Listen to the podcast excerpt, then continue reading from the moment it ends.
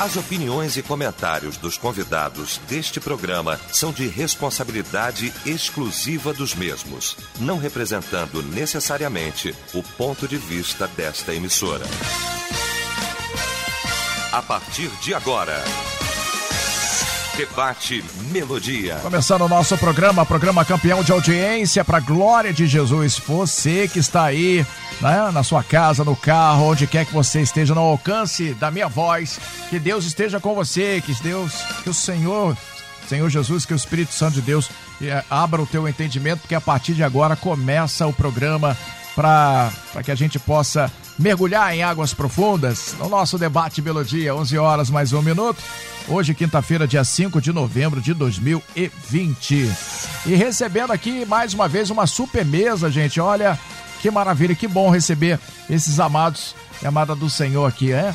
Ah, mandar aqui já o meu bom dia pro pastor Humberto Rodrigues, Igreja Nova Vida em Maneiró na Ilha do Governador. Muito bom dia, tudo bem, pastorzão? Bom dia, bom dia, Renato. Como vai? Privilégio estar aqui ao seu lado nessa manhã. Bom dia aos debatedores e bom dia a toda a nossa família Melodia privilégio mais uma vez estar aqui nessa manhã. Amém. Pastor Humberto Rodrigues está sempre com a gente aqui na programação da nossa melodia e também recebendo amados do Senhor, doutora, doutora Sayonara Marques, da PIB do Recreio. Que bom recebê-la. Bom dia, tudo bem? Bom dia. Prazer estar aqui com vocês, com os ouvintes, com os debatedores. Muito prazer, sempre é bom. Seja bem-vinda. Obrigada.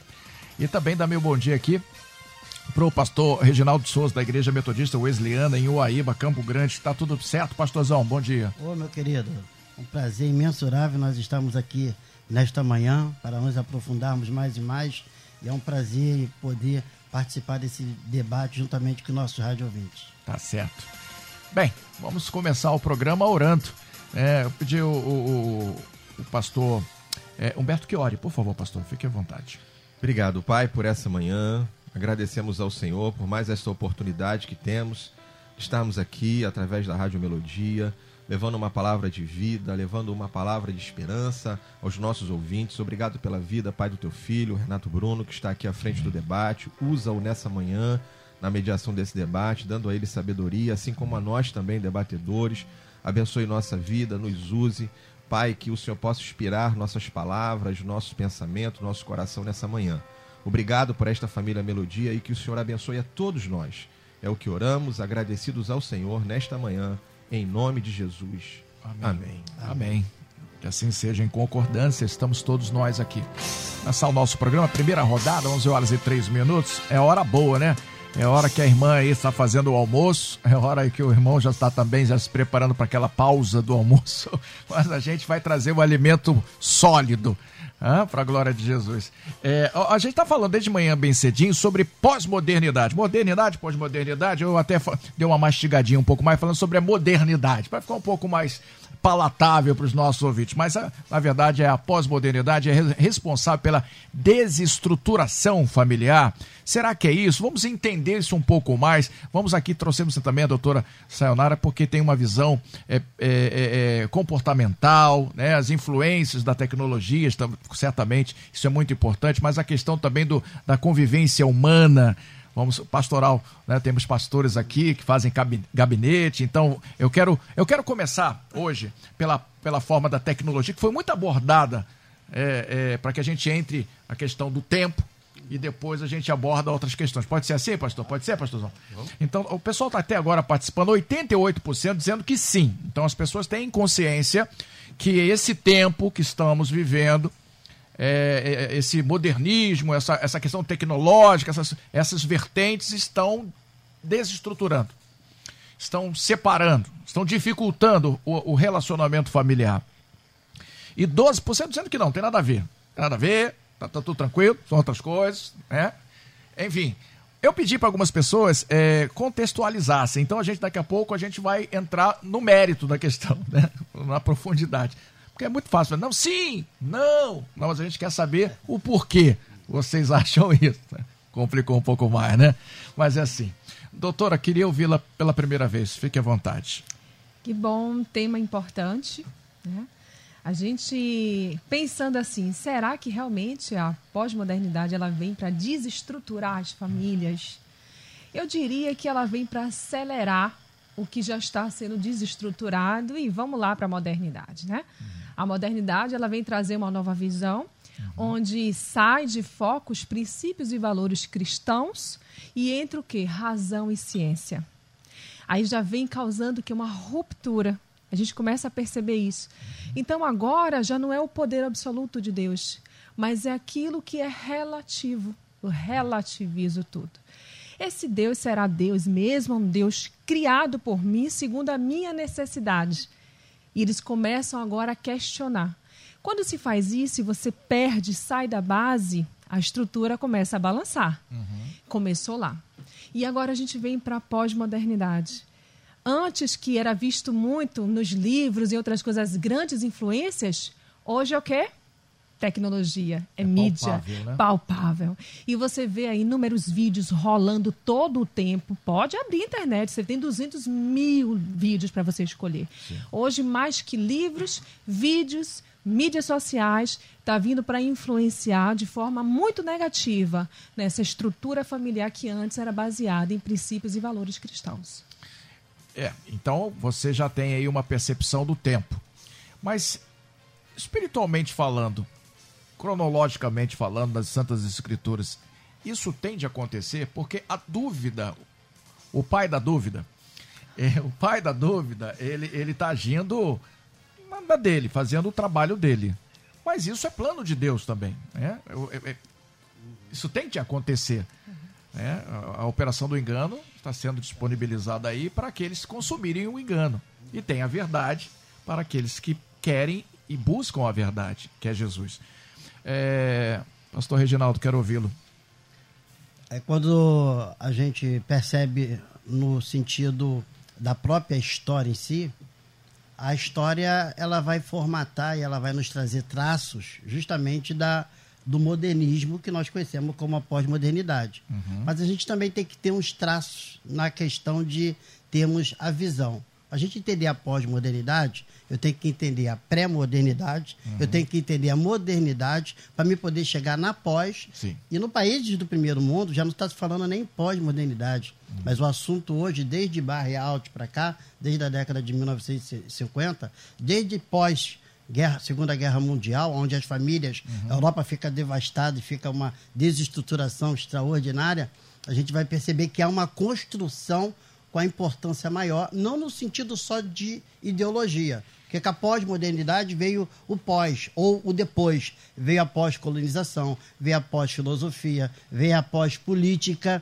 hum. e aí a gente sabe que a coisa vem do macro para o micro, quer dizer, todo princípio de ideologia vem de cima, e com ela veio o quê? O humanismo, o iluminismo, e tudo que é tipo de ismo. E como essa família ela agora vai se postular em relação a uma questão da estruturação. Então, é quando a família ela sai do sentido da revolução agrícola, ela dá uma guinada extraordinária, sem ninguém saber nada e conhecer, conhecer nada. Ela sai da revolução agrícola e sai e entra na revolução industrial que foi, na verdade, um, um, um, um, choque social, né? um choque cultural e um choque econômico. Houve um exército de desempregados muito grande. E a gente vai entender que essa filosofia, essa ideologia que vem de cima, ela vai se tornando um espiralado. E aí vamos chegar no nosso meio também a mesma coisa, porque quando a Bíblia começa a dizer que, lá com Daniel, que a ciência iria se multiplicar, a gente pega justamente esse fio condutor no sentido bíblico, para a gente poder entender a pós-modernização, que não é só uma criação do homem, mas no sentido bíblico a gente percebe que o palco que rege, o palco que está sendo preparado por o grande advento da pessoa do anticristo, e aonde a família que vai sofrer mais com isso, porque a desestruturação, ela já vem, ela já acontece. Com isso, o que, que acontece? Entra, então, esse novo campo, que é a internet, a técnica, a tecnologia, e com isso, as famílias que não conhecem nada de informação tecnológica, elas vão sofrer. Por quê? Eu tenho crianças lá na, na nossa instituição. Então, o que, que a gente elabora? O que, que a gente traz de um princípio educacional? É que hoje um pai prepara um filtro porque através de um dois cliques lá no mouse, a criança pode entrar em qualquer situação Sim. profundamente desestruturante. E muda completamente. E não tem, e olha, e olha que não tem, o próprio Google não tem um filtro. O próprio, a, a, existe sites que não colocam filtro, deixa uhum. todo mundo de forma ainda aleatória. Tem, ainda tem né? youtubers aí que, tem, que, aí. Ensinando a burlar ainda. A cada, a cada dia, é, Pastor Humberto, são mais de. Ah, já na década de. Já em 2006 já eram 7 milhões de páginas por dia. Você imagina nos dias de hoje quantas páginas são novas, né? Então, a, a, a pós-modernidade, a gente tem que entendê-la, o que ela traz de positivo para a família, o que ela traz de negativo. E eu vejo um cenário, quando, quando o, o, o Renato falou, eu vejo um cenário extraordinário, no sentido de nós entendermos a visão bíblica, uhum. que o mundo está sendo preparado para isso a gente vai perceber, Daniel, ele tem essa visão dos dias atuais, uhum. e nos dias atuais, a gente estamos percebendo que não como pessoa, mas que o espírito do anticristo, ele está muito Sim. forte, está tudo sendo preparado, está tudo sendo desenvolvido. Nós temos uma moeda aí, a tal da Krypton, né? Sim. A gente se lembra logo do, do planeta de Krypton. na era de Superman lá, né? Que a fragilidade dele, o homem, era a criptonita, e a gente percebe que essa família só através desse debate, só através do conhecimento, só através de um letramento, mais no sentido de trazer uma edificação. A igreja, ela tem que estar voltada para esses princípios para que ela possa entender o que está acontecendo nos dias atuais. E que ela possa passar por isso, aguardar o seu Senhor de uma forma tranquila. Uhum. É, tranquila nem tanto, mas enfim, se é possível, vamos passar, é, é, sem falar aqui de visões, né, pré, mesmo, mas a gente, de qualquer forma, a gente vai enfrentar algumas questões aí desse, a, a, a, o véu da noite, o véu, né, que está se desenhando, não é do noivo, tá, gente? É o véu que eu estou dizendo, é, é, desse do casamento da terra, aqueles que vão ficar aqui ao mesmo tempo, mas nós vamos nos encontrar com o verdadeiro noivo. Amém? Então, mas nós, nós temos que ter o entendimento, o conhecimento, a proteção da palavra de Deus, que isso nos blinda, não é isso, pastor Humberto? É, isso aí, verdade. Você tem, tá coberto de razão. Acho que a gente, pastor Reginaldo, fez ali uma, um retrato ali de um pouco de um, do entendimento do que, que é essa pós-modernidade, para a gente compreender exatamente isso. O que, que, é isso, né? Esse conceito da sociologia que tenta explicar é, a sociedade atual, o mundo atual, é, todas as mudanças que ocorreram na sociedade. A pós-modernidade ela influencia toda a vida humana, influencia a tecnologia, as ciências, as, a cultura, é, as mudanças sociais, as mudanças de relacionamento, tudo isso sofre a influência desse pensamento pós-moderno, desse homem pós-moderno. A gente vive um tempo na sociedade diferente de tudo que a humanidade viveu até hoje.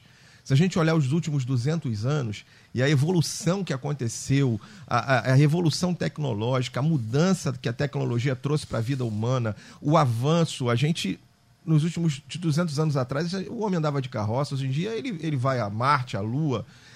A, a mudança em um curto espaço de tempo trouxe uma transformação enorme se a gente pensar a tecnologia, ela, ela mudou a noção de tempo e espaço.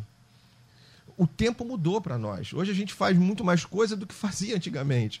O, o espaço hoje é muito, muito mais curto, é muito, as coisas estão muito mais perto. A gente fala hoje com alguém que está no Japão em tempo real. Então, Sim. isso tudo provocou mudanças. Em tudo. Nas artes. Irreversíveis nas artes, na ciência, na, na, na, na no, nos estudos, no conhecimento, enfim. E, lógico, influencia a igreja, a família. Sim. Isso influencia. Traz uma influência. Então, é importante a gente compreender isso. É, eu não estou falando, eu não estou aqui fazendo um juízo de valores. Eu estou falando que mudou. Se é para melhor ou para pior, Sim. é isso que a gente está conversando aqui. Mas inicialmente estou falando que mudou. E, como você disse, de forma irreversível. Bom, a Bíblia faz um juízo de valores sobre esse tempo. 2 Timóteo capítulo 3, Sim. Paulo vai dizer: Sabe, porém, isso, que nos últimos dias sobrevirão tempos difíceis, penosos, pois os homens serão amantes de si mesmos, egoístas, gananciosos, presunçosos, soberbos. E aí ele vem falando uma relação de coisas que lá há dois mil anos atrás Paulo descreveu perfeitamente Hoje. a sociedade pós-moderna. Aí você vai pegar obras como talvez a de Zygmunt Bauman, que talvez seja a mais relevante, uma das mais relevantes, que fala sobre o comportamento humano, vai falar sobre a sociedade líquida, sobre o amor líquido, sobre as coisas líquidas, uma sociedade fluida, uma sociedade volátil, uma sociedade que não tem princípios que destrói todos os princípios, uma sociedade niilista, hedonista, é, superficial, é, é, com, com, com relacionamentos absolutamente superficiais. A gente, a gente hoje tem. Isso influenciou a família? A gente olha hoje para o número de divórcios. A pessoa já casa, antigamente se casava pra, não para divorciar. Ah, mas hoje em dia já se casa com a possibilidade do divórcio, casamentos que duram seis meses, um ano, enfim. É, o, o, o, o divórcio hoje, ele faz parte, infelizmente, da igreja. Certa vez, conversando com alguém, aconselhando alguém que estava se preparando para casar, a pessoa disse: Não, pastor, pode ficar tranquilo, eu já conheço isso. É o meu quinto casamento. Não, eu já conheço. Eu falei, rapaz, eu acho que você precisava me ouvir, porque quem é que sabe mais? Aí é não... quem vai pro quinto ou quem tá no primeiro, né? ele é experiente, né, mano? Experiência não aprendeu até hoje. Mas é isso que a gente vive. É. A gente vive uma sociedade que o, o, o, o, o jovem hoje é a sociedade canguru. Eu casei com 25 anos, a minha esposa tinha 19. Traduz aí, pastor. Canguru. A sociedade canguru é aquela que o cara tá com 35 anos e não casou ainda e tá, ainda acha que não tá preparado para casar. Ou oh, tem Entendi. gente que tá se mexendo aqui. Foi mal. Ô, oh, meu Jesus amado. Não, por Mas isso é... que eu pedi pro senhor traduzir, né? Pra ficar bem claro. Né? É isso. Hoje o, jo... o jovem, ele sai de casa muito mais tarde. É, ele, a ele comidinha tá... da mamãe é boa. É, é entende? Então, é, é, é, uma, é uma sociedade que vive de uma forma completamente diferente. Todos os valores e princípios são questionados. É uma sociedade relativista que relativiza tudo. Você tem a sua verdade, eu tenho a minha verdade, nada mais é verdade absoluta. Então você tem a sua verdade, eu tenho a minha. Isso influenciou o modo de pensar. Isso está na cabeça do ser humano. O cara nasce e isso vai sendo implantado na cabeça dele dentro da escola, da, da do filme que ele vê, do desenho que ele vê. Nossos filhos hoje estão sendo educados nessa pós-modernidade através Sim. do que ele está vendo na internet, na Sim. televisão em tudo. Os nossos adolescentes estão sendo ensinados isso. Nós estamos sendo influenciados por isso. Então, todos nós estamos debaixo dessa influência. Isso é um ponto. É, outro ponto é a pergunta que o debate faz. E aí eu pensei muito, sabe? Porque uhum. o debate me colocou num ponto onde, onde tem uma palavra lá que eu penso, e é isso que eu quero pensar hoje aqui. Quando diz assim: Sim. a pós-modernidade é responsável pela desestruturação familiar. Tá botando na conta. Pronto, obrigado. A pós-modernidade responsável é como se eu não. A culpa não é minha, a culpa é da pós-modernidade. Tá vendo? Foi a pós-modernidade que destruiu a minha família. Tadinho de mim, tadinho. De mim. Sou um pobre coitado. Aí eu vou pro texto lá, que Por eu favor. gosto muito, de 1 Pedro, capítulo 3, verso 7. A Bíblia diz: Igualmente vós, maridos, vivei com elas com entendimento, com a mulher, né? Uhum. Com entendimento, dando honra à mulher como vaso mais frágil, como sendo herdeiras convosco da graça de vida, para que não sejam impedidas as vossas orações. Esse texto é riquíssimo, uhum. mas eu vou me ater a uma palavra do texto, quando Pedro diz assim: vivei a vida comum do lar com entendimento. A pós-modernidade influencia a vida? Sim ela contribuiu para desestrutura, desestruturação, para influência negativa, para coisas terríveis que a gente vive na sociedade, erotização de crianças, uhum. uma série de coisas. Contribu Sim, é o pensamento da pós-modernidade influencia isso tudo e, muito, e, explica muito do nosso comportamento dentro de casa. Uhum. Eu, eu tô me pegando e eu vou até o fim do debate tentar responder isso. É uhum. quando a pergunta diz: é a responsável acho que a responsável é a falta de entendimento que a gente tem, de compreender o tempo que a gente vive, os desafios que são postos diante de nós e como a gente vive. Porque a gente permite, a gente tem lá alguém que hoje diz que a Bíblia tem que ser atualizada. Sim. E a gente bate palma para isso. Ou pelo menos alguns. Sim. Então, é, eu acho que a gente precisa entender o tempo que a gente vive para viver com entendimento. Eu vou citar um debate passado que a doutora Sayonara participou e que ela disse aqui que a internet pode ser benéfica quando a gente usa para o bem, uhum. quando a gente usa para poder se relacionar melhor com a família. Então, quando a gente tem esse entendimento e a gente compreende, abre os olhos, a conhecereis a verdade, a verdade vos libertará. Quando a gente conhece a verdade, a gente pode usar isso, a gente pode se proteger do mal e usar as coisas boas a nosso favor.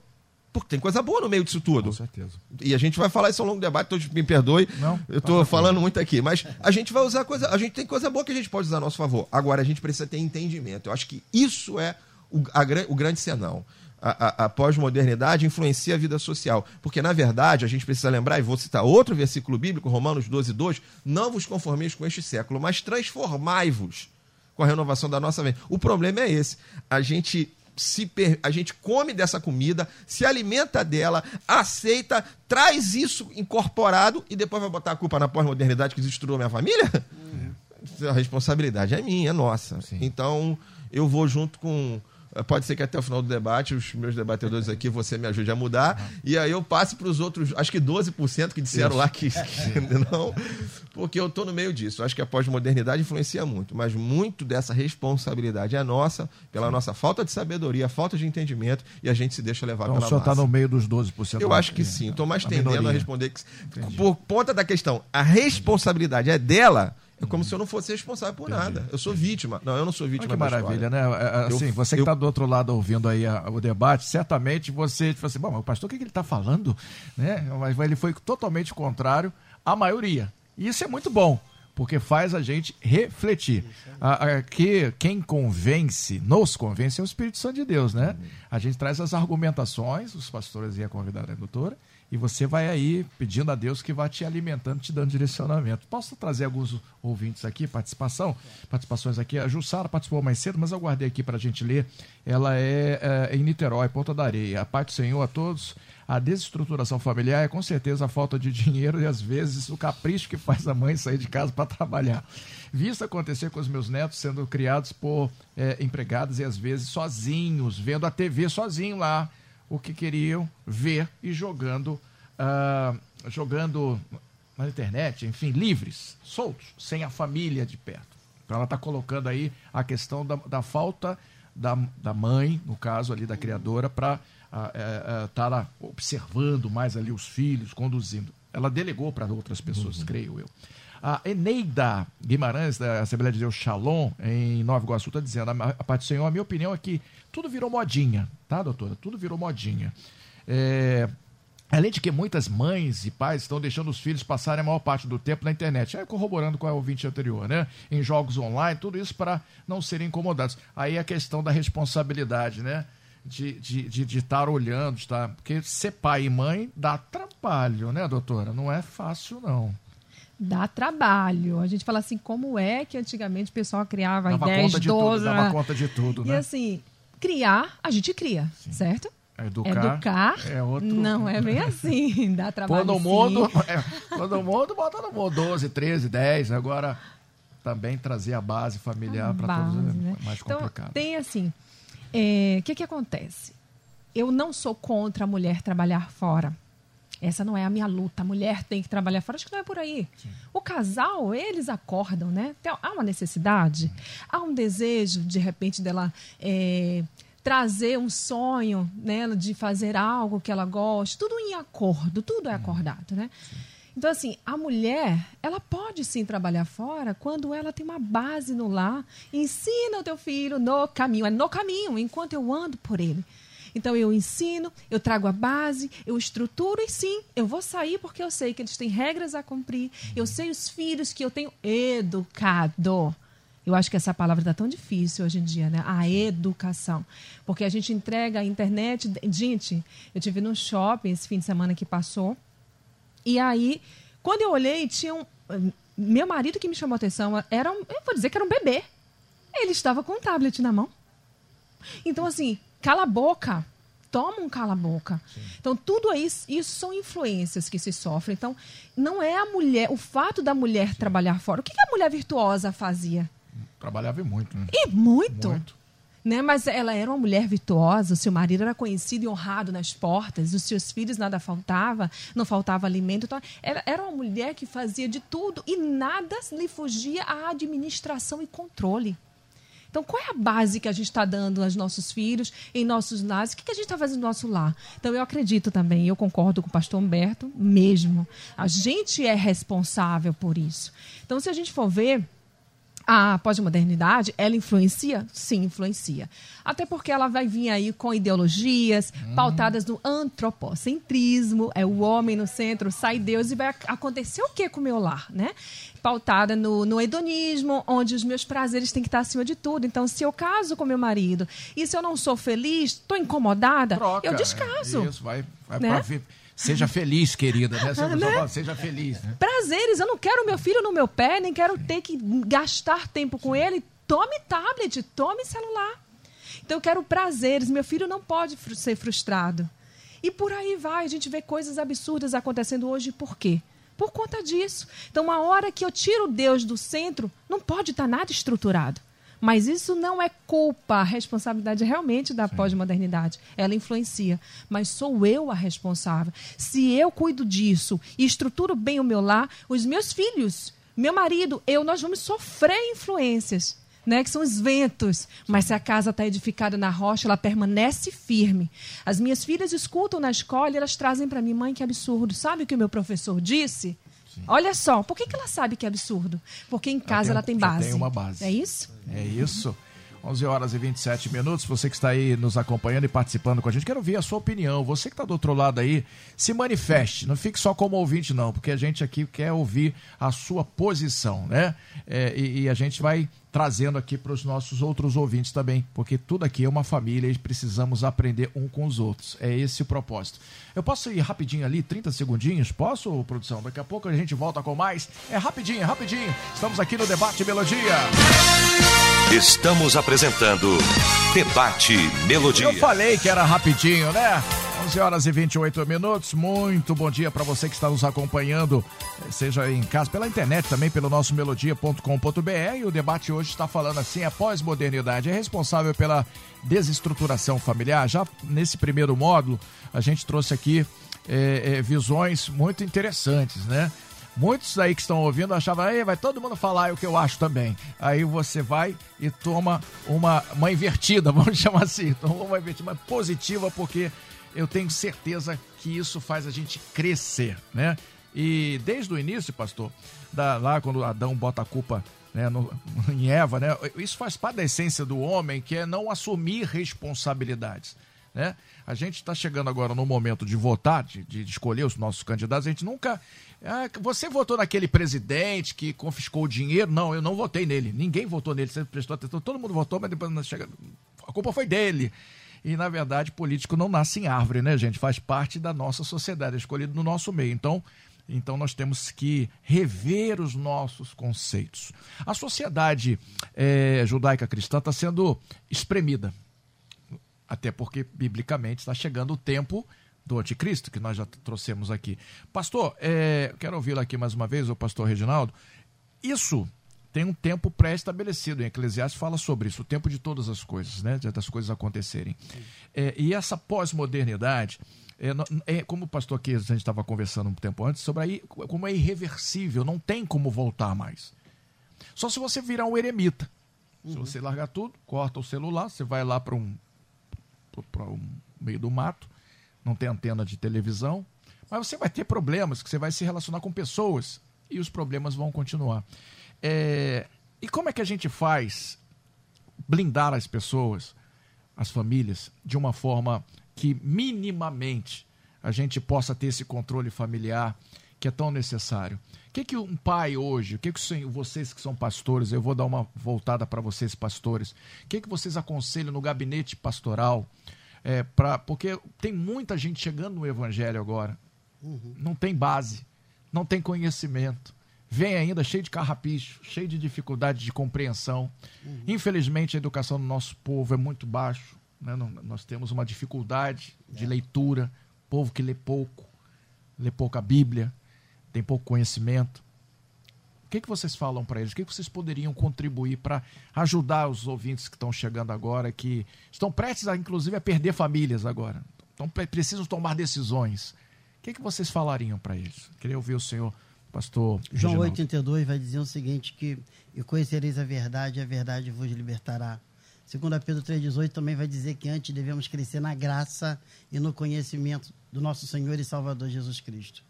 Então, é, o conhecimento bem nós sabemos, que ele tem que ser adquirido. E você pegar um membro da sua igreja, uma pessoa que acaba de chegar, ainda que não seja membro, mas uma pessoa que está chegando hoje, Sim. Com vários tipos de ideia, com vários tipos de conceitos, com vários tipos de conteúdo, assim como você queira colocar, e como é que você vai tratar, como é que você vai cuidar. A única maneira é, primeiro, você tem que ter uma Claro, uma organização. Uma Segundo, abordagem. Você né? tem que ter pessoas voltadas para o ministério de ensino. Que a Bíblia vai dizer um para um apóstolo, outro mestre, outro evangelista. Então, o ministério do ensino, ele é muito importante. E nós estamos numa época do showroom das prelações. Quer dizer, as pessoas só querem pregar, pregar, pregar, pregar. E uma coisa é pregar o evangelho. A pregação tem que ser feita. Mas outra coisa é você vivenciar o evangelho. E nós ainda temos uma diferença do que é o evangelho no sentido orientalismo uhum. para o ocidentalismo, que tem uma mudança extraordinária. O Oriente, a palavra Oriente significa o lugar onde nasceu o sol. O Ocidente, onde ele vai morrer aqui. Uhum. Então, de lá para cá, há um distanciamento cultural, há um distanciamento visional, mas a palavra é a mesma. O homem é que está sujeito a mudar no tempo e no espaço. Através de quê? Das novas filosofias, dos uhum. novos conceitos, das novas ideologias. Então, essa pessoa, hoje a igreja, através, chegamos a um momento que era rejeitado profundamente os trabalhos de célula, por exemplo, de é verdade. na década de, né, de 70, 60, foi muito. Não, essa coisa muito de célula, né? muito mal visto e tal. Hoje não, as igrejas estão voltadas para a célula. Por quê? Porque você ou o núcleo que nós chamamos Sim. também, né? Ou o núcleo familiar que nós chamamos também. Então, a pessoa ela tem que conhecer. Paulo vai falar isso em Gálatas, que nós temos que sentar para poder aprender. Se eu não sentar para não poder aprender, é aquilo que eu costumo falar, né? Quem lê bem, ouve bem e fala bem. Então, se você não, não, ensinar essa pessoa, agora é claro, hoje nos púlpitos as coisas se invertem, né? Às vezes tem um pastor que ele se esquece que lá na, na, na, na igreja dele tem um médico, tem um juiz, Sim. tem um advogado, tem um psicólogo, tem um filósofo, e por aí vai. Então, a construção da igreja hoje é uma igreja profundamente diferenciada. Por quê? Porque é, a gente percebe que tem ainda muito lado essa parte da desestruturação, desestruturação familiar uhum. vai também a gente entender isso de acordo com muito que acontece nas igrejas. A gente entra em certos lugares que você vê que não tem conteúdo nenhum, sabe? É tudo levado assim de forma de qualquer jeito. Então, a igreja hoje, para que ela possa levar a luz do evangelho para alguém, esse alguém ele tem que realmente estar sendo preparado, ele tem que estar numa boa a gente chama ou numa boa célula ou numa boa EBD, ele tem que saber, aquele que está passando esse conhecimento, não é assim como se falava antes, uhum. eis aí, né? Ou assim diz o Senhor e tal, pá, né? E que você já vai ser um pastor, ou você já vai ser alguém e tal. Não, tem nada disso. O negócio é a pessoa conhecer. A Bíblia diz, errais por não conhecer. E o conhecimento, eu volto a dizer, ele é adquirido. Você tem que é, entender esse platô, essa estruturação. Uma coisa é eu entrar na igreja, outra coisa é a igreja entrar em mim. Uhum. Uma coisa é eu entrar no evangelho, outra coisa é deixar o evangelho me trazer mudanças extraordinárias. Claro que nós temos aí a ação do Espírito Santo, como você disse ainda agora, aquele uhum. que convence, é aquele que convence o homem do pecado, da justiça e do juízo. Mas para que haja também, uhum. eu tenho que ser um coparticipante dessa graça, né? Que a gente chama a graça preveniente. Sim. Então, não tem como sozinho você falar, você descobrir. Não, a Bíblia é um livro extraordinário. Ela tem é quatro troca, tipos né? de linguagem. Ela tem uma linguagem figurada, ela tem uma linguagem alegórica, parabólica e profundamente literal. Então, o problema da igreja hoje é que muitas pessoas, às vezes, ela quer colocar, sabe, quase que uma simbiose. O outro não, não conhece a Bíblia, mas quer transformar o outro a qualquer Sim. custo, a qualquer valor, né? E o que vale mais hoje é essa palavra que eu conheço duas delas na Bíblia, uma em relação ao, ao arrebatamento, primeira Coríntios 15, lá no versículo 55, eis que vos digo o mistério. E para alguns tudo é baseado no mistério. No mistério. Não, é, é, porque ele não conhece. Não, porque eu sou assim mesmo, eu vim assim, o pastor me falou, me levou lá no monte e tal. Então a gente tem que desconstruir essa, essas raízes negativas para a gente poder ter um entendimento de um evangelho mais sadio, mais salutar Sim. e mais louvável. Pastor falando de uma coisa que é interessantíssima, que é desconstruir. A palavra desconstrução, né? Porque se a sociedade está com caminhos cada vez mais tortuosos, diferente do, de outrora, né? Dos mais que andavam bem próximos ao, à palavra de Deus, mesmo a pessoa não sendo evangélica, católica, uhum. enfim, mas eles andavam ali com respeito, tinha a sociedade tinha é, certas bases, né? E isso foi desconstruído, está tá caminhando cada vez mais, está sendo alargado. E aí chega a pessoa na igreja.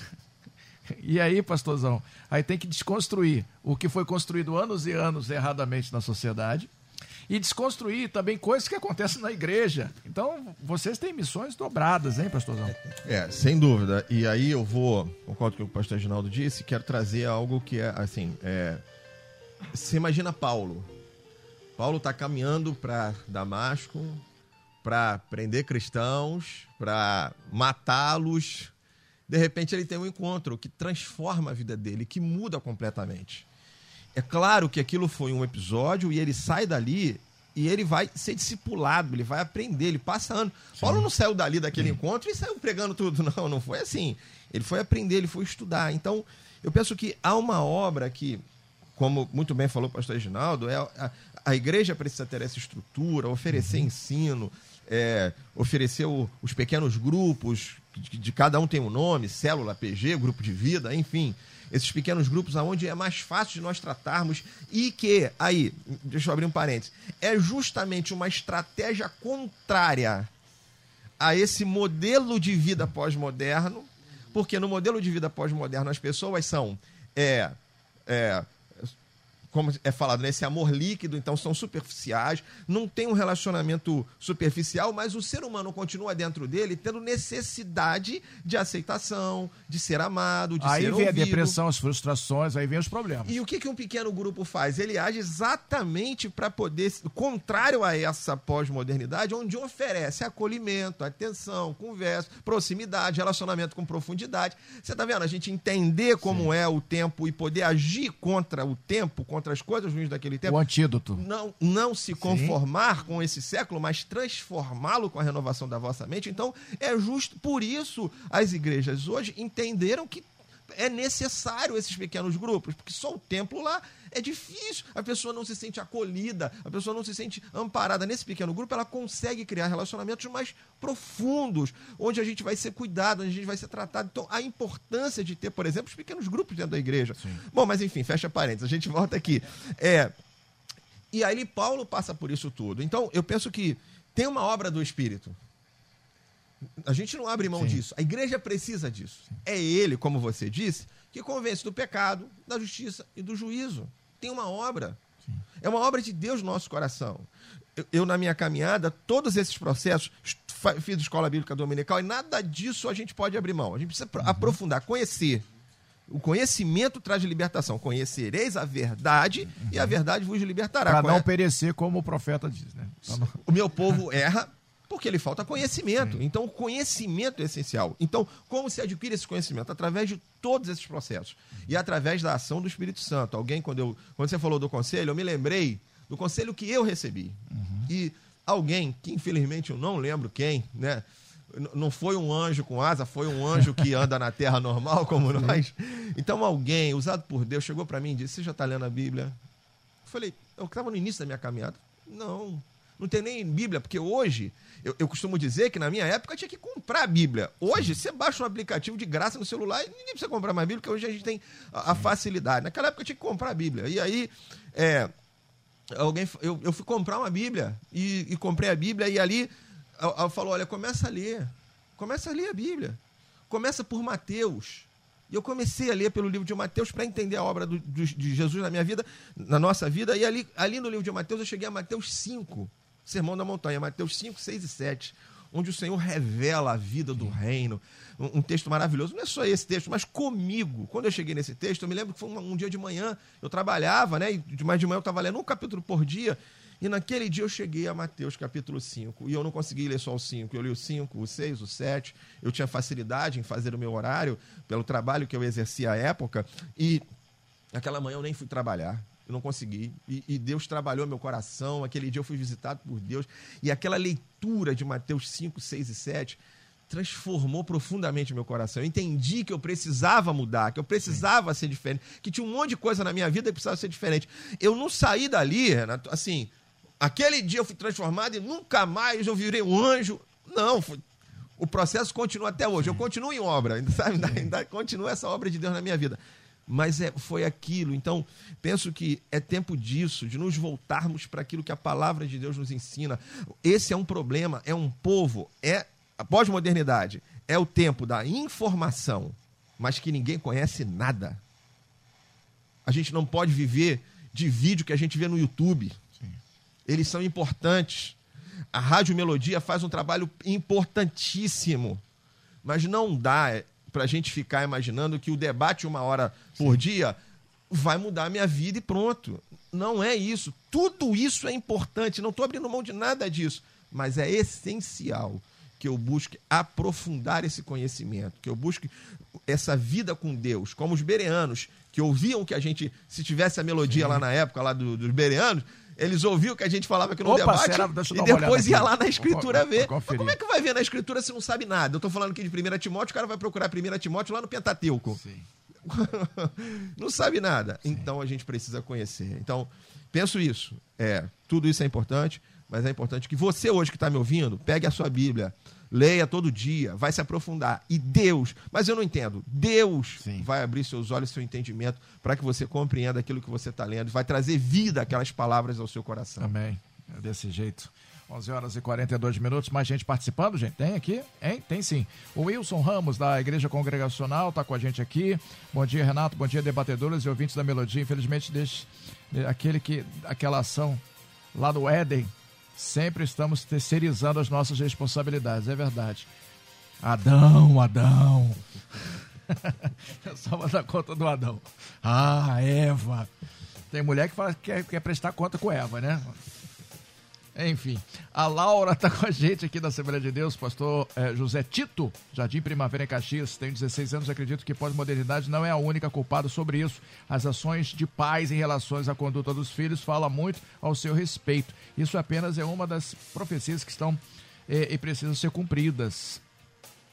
Ah, muito obrigado aí, ô, ô Laura, pela, pela sua participação e a sua reflexão. Que Deus continue te abençoando também. Amanda está com a gente aqui em Juiz de Fora, bairro Borboleta, em Juiz de Fora. Quando a, empatia foi confundida com o politicamente correto, trouxe danos para a sociedade e para a igreja, pois pensar diferente do que uma minoria uh, impõe, né? A maioria impõe, você fica taxado como preconceituoso. Essa é a pressão da sociedade, querida, mas é assim, a gente pre preconceituosos em Cristo a gente, quando prega a palavra de Deus, a gente solamente a escritura, né? A gente tem que ter a, a, a, o espírito da, da intrepidez, intrépido, corajoso, independente do que os ventos é, apregoam por aí, tá certo? Quero ouvir mais uma vez. A gente vai, como sempre, terminar um pouco antes, devido ao horário político, mas dá tempo da gente continuar refletindo. Está muito gostoso, está muito edificante.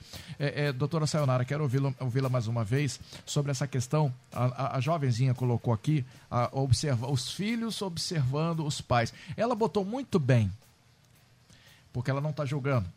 É porque às vezes tem filho que também começa a, a dizer a culpa é do meu pai que não tem paciência comigo, ou da minha mãe, e vice-versa. Aquela relação que é normal entre filho, pai, mãe, enfim. Mas ela colocou bem.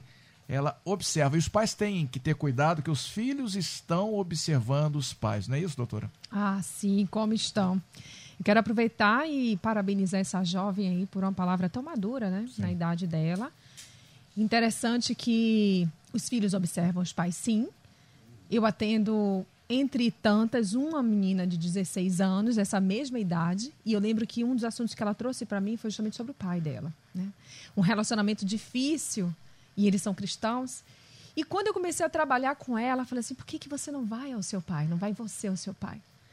E comecei a tentar trazer esse, esse olhar para ela. E ela fez isso, claro, teve um movimento, um processo, levou algum tempo. Mas quando ela sentou com o pai no quarto dela e pôde abrir para ele a visão que ela tinha dele, pai, isso que eu vejo. Eu te vejo tratando a minha mãe assim. Você perde a paciência assim. Olha como você fala com Deus. Quando ela abriu tudo para ele, aquele cara chorou. Na presença da filha e pediu perdão a ela. Olha que concerto lindo, uma menina de 16 anos. E de lá para cá, tá tudo muito bem, obrigada. Então, todos nós, filhos, pais, a gente fala muito nos pais, né? Mas filhos, que bom que essa essa ouvinte de 16 anos veio trazer essa experiência para mostrar, vocês não são vítimas.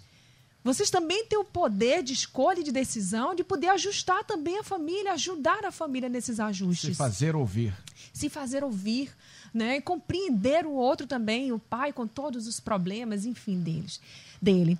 Então, assim, eu quero trazer para vocês, né, nessa fala minha agora, que uma estrutura familiar forte ela resiste a influências, a tempos difíceis, a, claro, situações que vão acontecer realmente no dia a dia. Isso vai acontecer. Mas se é uma estrutura forte, ela resiste.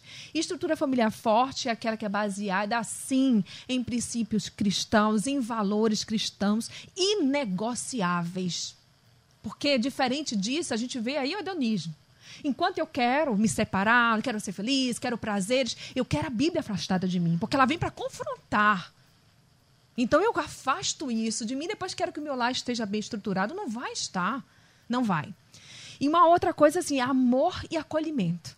E o que eu desejo para você, ouvinte, é que o Senhor blinde a mente de vocês, de cada membro da sua família, que blinde aí os seus lares e que vocês possam, sim, como o pastor Humberto falou, buscar na palavra esse fundamento para que a família permaneça bem estruturada e de pé, apesar das situações da pós-modernidade. Apesar das situações e que nós entendamos é, amar a Deus sobre todas as coisas e amar ao próximo, assim como a si mesmo, porque quando a gente ama a Deus e é o próximo, a gente deixa de olhar um pouco para nós, né?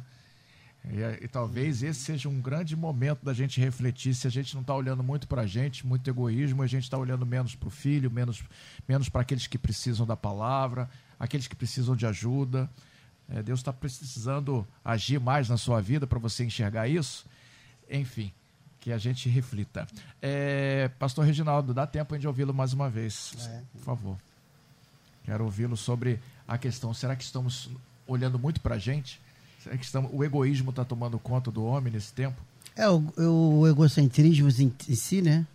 É, é uma das também das nuances sociais que a gente está percebendo é, esse divisor de águas no meio da sociedade.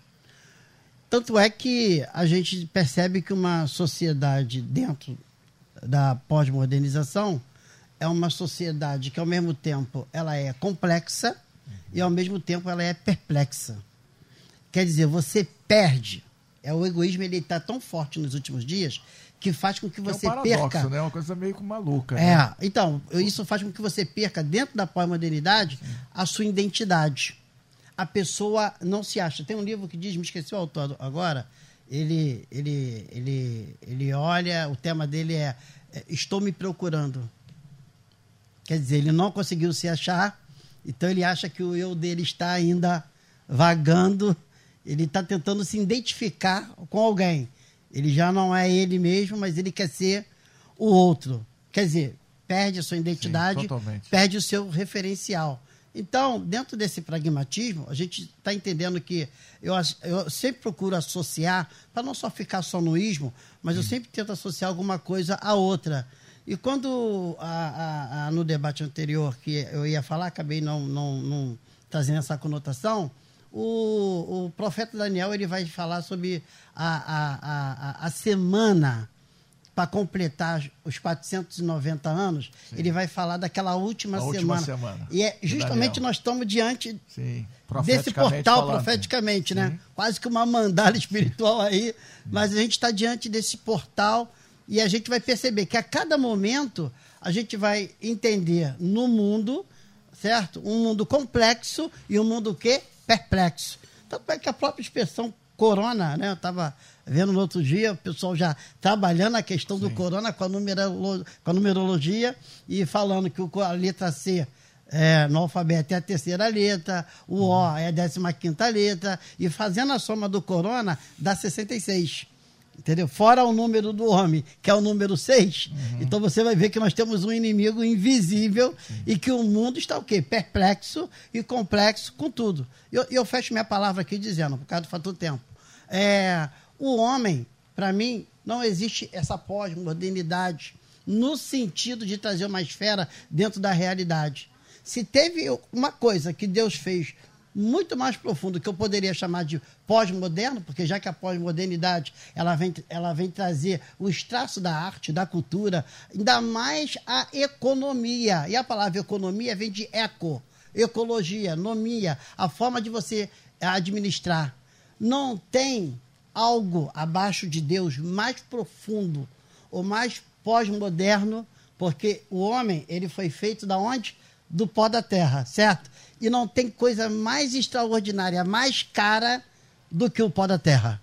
E o pó da terra que esse homem foi feito tem valores intrínsecos, tem valores extraordinários, muito mais profundo. E eu estou falando desse ser que Deus criou. Então, esse ser realmente foi feito para ser pós-moderno, mas não com essas ideologias loucas aí, não Sim. com essa plataforma que está se acontecendo nos últimos dias. Então, é, eu fico, fecho com essa palavra aqui, dentro dessa, desse construto do egocentrismo, né? Da pessoa estar voltado para si, não querer. Tu vê dentro da família, a família fracionária, o filho não olha para o pai, um está na sala, outro está no quarto. A todo momento é assim que a gente está vendo. E a samba, a sambarcar sobre isso é complexo, porque tem a sua complexidade e tem a sua perplexidade. Cada família tem a sua estrutura, tem a sua forma de se relacionar, tem a sua forma de ver, de analisar, de deduzir, de questionar e por aí vai. Então, quem é essa família? Uma coisa é eu me basear numa família, por exemplo, eu tive a oportunidade né, de morar na Lauro Milha, em Botafogo, na Zona Sul.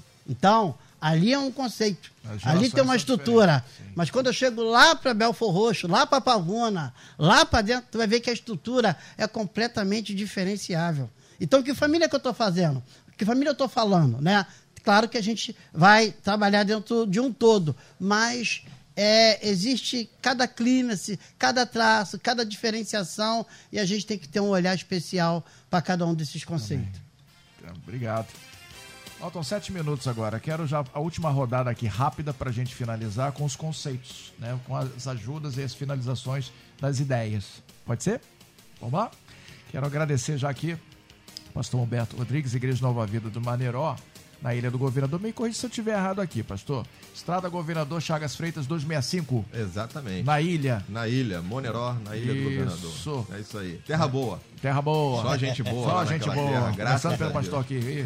pastor, fica à vontade de fazer aí um minutinho e meio as suas considerações finais. Ah, eu quero agradecer, na verdade, acho que a gente falou bastante aqui hoje, coisas valiosas. Eu quero agradecer a oportunidade dizer também que eu estou com muita saudade. Eu queria parabenizar pela sua condução do debate. Esses dias você tem sido esplêndido aí na sua condução. Já tem uma certa experiência por conta dos sábados, né? Que a gente. Sim, sim. Outros Nossa, momentos do sim. debate, sábados à tarde que a gente teve junto aqui.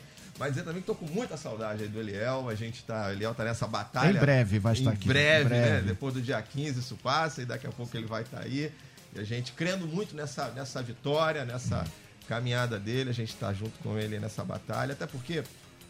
Em 30 segundos Uh, alguém postou lá nos, nos, grupos da igreja hoje sobre a questão da ADIM 5668, se eu não estou equivocado, lá do STF, falando uhum. sobre a ideologia de gênero nas escolas. Foi tirado, o Fux tirou. Exatamente, o Fux tirou, né? Tirou por quê?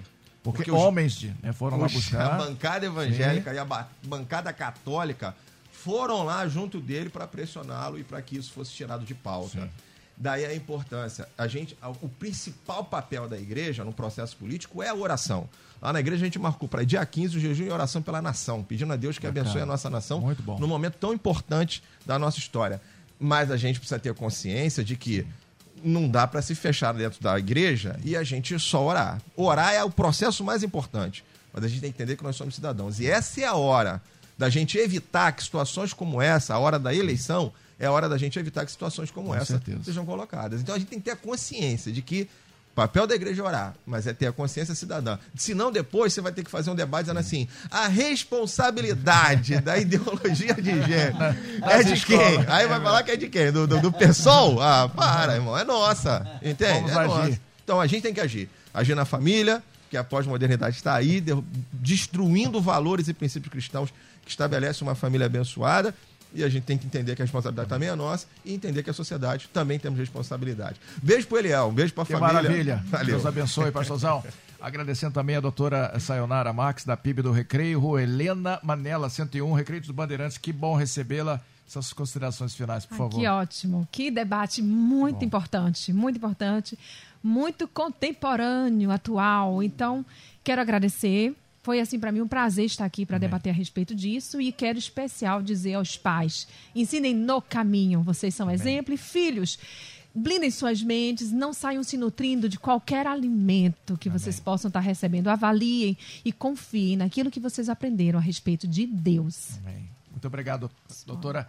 Queria agradecer também aqui o, o pastor Reginaldo de Souza, rua, é, que é a Igreja Metodista Wesleyana em Uaíba, Campo Grande, rua Sérgio. E agora ficou difícil, hein? Greenvisque, Co como é que é o nome da rua? Greenvisque. Greenvisque, 10 em Uaíba, Campo Grande. Um é. minutinho, rapidinho para o senhor fazer Eu só vou mandar um abração para aquela turma que está lá no JEP agora são mais de 170 crianças lá. Bacana. E eu falei com eles, não, eu vou mandar um abração para vocês e que eu amo esses alunos e a gente está ali justamente com a direção também da, da Gleice e que Deus a todos abençoe em nome de Jesus. Muito obrigado, obrigado, a todos vocês. Deus abençoe. Chegando ao final de mais um mais um debate melodia. Gente, que maravilha, que bom saber que você sempre nos acompanha aí. Espero que Deus tenha falado poderosamente ao teu coração. A gente volta amanhã com mais um debate, tá certo? Daqui a pouquinho tem Débora Lira, daqui a pouquinho tem Edinho Lobo no Tarde Maior, já já, horário político, certo? Então tá certo. Um abraço, Deus abençoe. Amanhã você ouve mais um Debate Melodia.